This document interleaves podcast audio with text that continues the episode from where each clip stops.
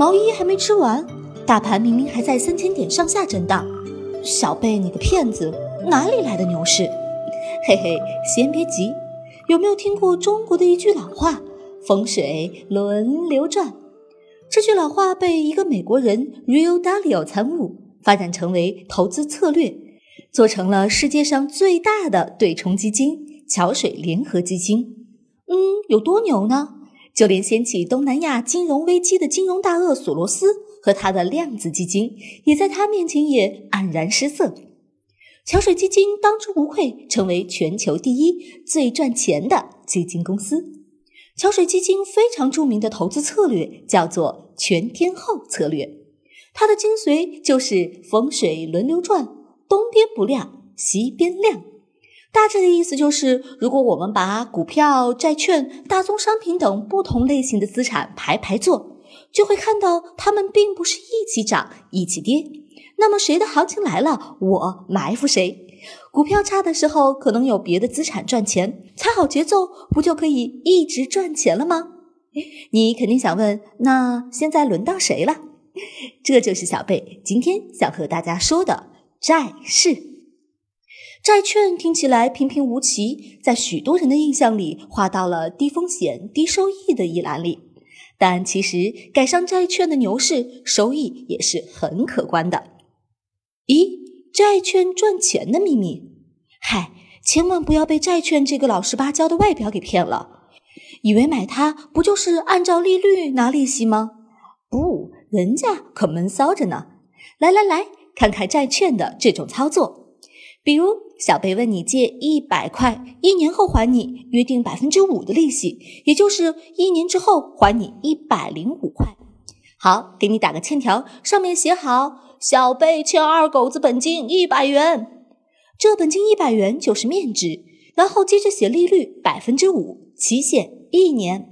好了，一张债券就完成了，一手给你券，一手拿走你的一百元。结果没过两天，银行说。我加息了，存一年百分之十的利息，你后悔死了！早知道存银行了，买小贝这个债券少了百分之五的收益啊，实在太亏了。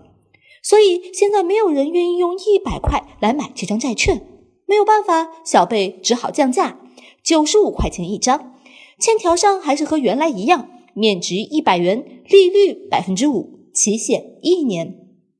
因为你实际只花了九十五元，到期还是拿一百零五元，算下来实际收益十元除以九十五元，百分之十点五二了呢。于是小贝的生意又好了。同样反过来，假如银行说我降息了，存一年百分之一的利息，那大家自然都愿意来买小贝的债券。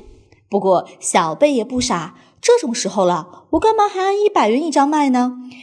就算我卖一百零二块一张，你的实际收益三元除以一百零二元，也有百分之二点九四，也是愿意买的。这下懂了吧？市场利率上升，债券的价格就会下降；市场利率下降，债券就会涨一波。我们来找下市场利率，看看它的趋势，不就知道债市现在咋样了吗？等债市的风来。这里说的市场利率，我们通常用的是无风险利率，也就是那种死了都会给，不到山无棱天地合，基本都能兑现的利率。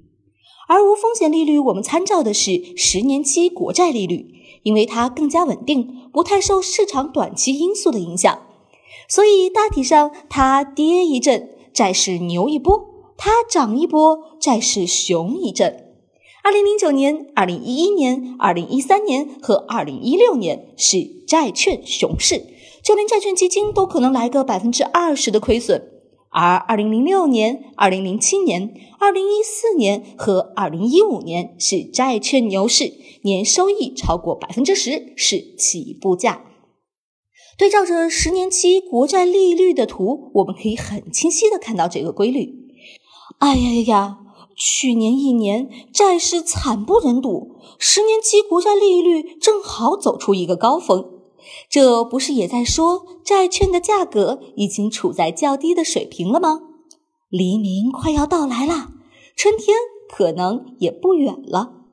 喂喂，天台的壮士，等一等，听完这句你再走。克制一下买买买的冲动，听小贝再多说两句。记得力哥在基金课里讲债券时，不建议普通人直接投资债券，因为债券这个品种其实挺复杂的，而且需要一些辨识能力和投资知识。而且类似小贝这种赖账、血本无归的这种幸运风险，而且呀，投资门槛低的债券交易所市场流动性也比较差。流动性好的银行间市场投资门槛又高，不适合我们玩。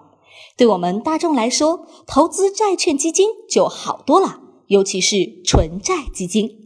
力哥教过的挑选债券基金的知识，就妥妥的能用上了。嘿，还真是，机会是给有准备的人。小贝呀，最后再提醒大家，有自己的投资思路，独立思考才是最重要的。多多学习，才知道风从哪里来，全天候赚钱。啊，风继续吹，不忍远离。